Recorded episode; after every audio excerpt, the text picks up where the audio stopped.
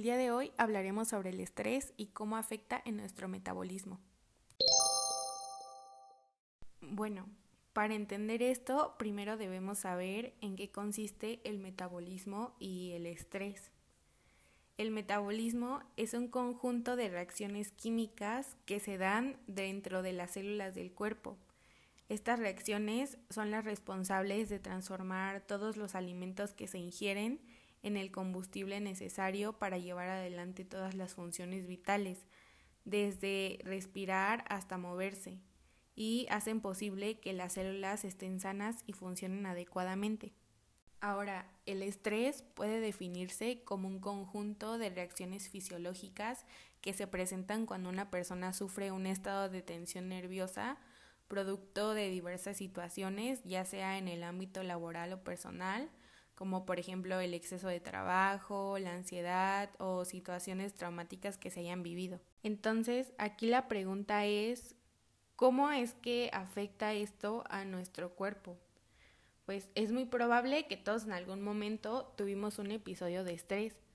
De hecho, en la sociedad actual es muy común vivir con estrés, ya que el aumento en la calidad de vida y la presión laboral hacen que nuestros niveles de ansiedad aumenten y se supone que nuestro cuerpo está programado para responder ante las situaciones de estrés a través de respuestas llamadas de lucha o huida.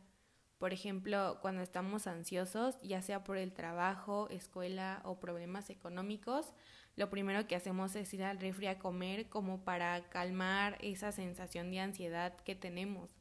Y pues esto es muy malo ya que no solo desestabiliza nuestra salud mental, sino que también genera síntomas como el dolor de cabeza, la falta de apetito o el estreñimiento.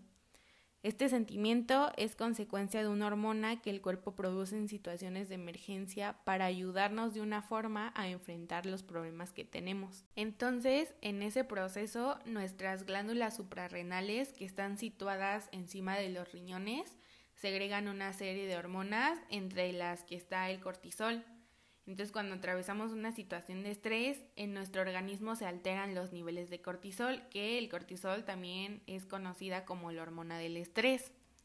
Y esta hormona es la encargada de liberar azúcar en el torrente sanguíneo en forma de glucosa. Entonces, cuando tenemos niveles elevados de cortisol, nos produce insomnio, depresión, sobrepeso y obesidad. El sobrepeso y la obesidad se debe a que el cortisol provoca un aumento de insulina y hace que tengamos más apetito. Todo esto acompañado de la fatiga y el no querer hacer ejercicio, ya que estos también son síntomas de estrés. Entonces, pues todo esto junto hace que nuestro cuerpo se vea muy afectado. Incluso podemos llegar a causarnos el síndrome de Cushing, que es un trastorno que se produce cuando el cuerpo está expuesto a altos niveles de la hormona de cortisol durante mucho tiempo. Y este puede producir algunos de los síntomas como tener joroba de grasa entre los hombros, estrías, la cara redonda y también puede derivar una presión arterial alta, la pérdida ósea y a veces cuando ya es muy grave puede causar hasta diabetes tipo 2. También otra de las hormonas importantes que nuestro cuerpo produce al estar en una situación así es la adrenalina. Es una hormona y también es un neurotransmisor que aumentan la frecuencia cardíaca, dilata las vías aéreas y contrae los vasos sanguíneos. Es producida por las glándulas suprarrenales y, al igual que el cortisol, preparan al cuerpo para luchar, huir o enfrentarse a una situación que se asume como peligrosa. También puede provocar el aumento de lípidos en la sangre y afectar el rendimiento cardíaco como una manera de activar al organismo.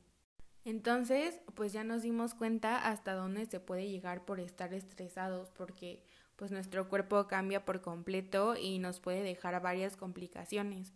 Por eso es importante que tomemos medidas para saber controlar esas hormonas ya que, como lo dije anteriormente, pues se pueden alterar fácilmente al estar estresados.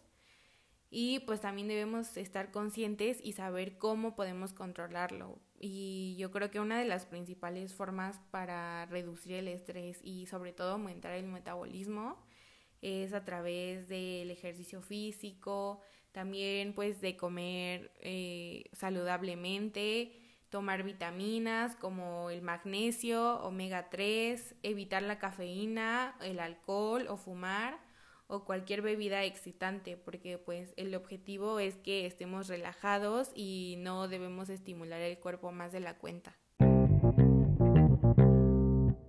Y pues esto sería todo, espero les haya gustado y les ayude, sobre todo para saber si están pasando por una etapa así y evitarla a tiempo.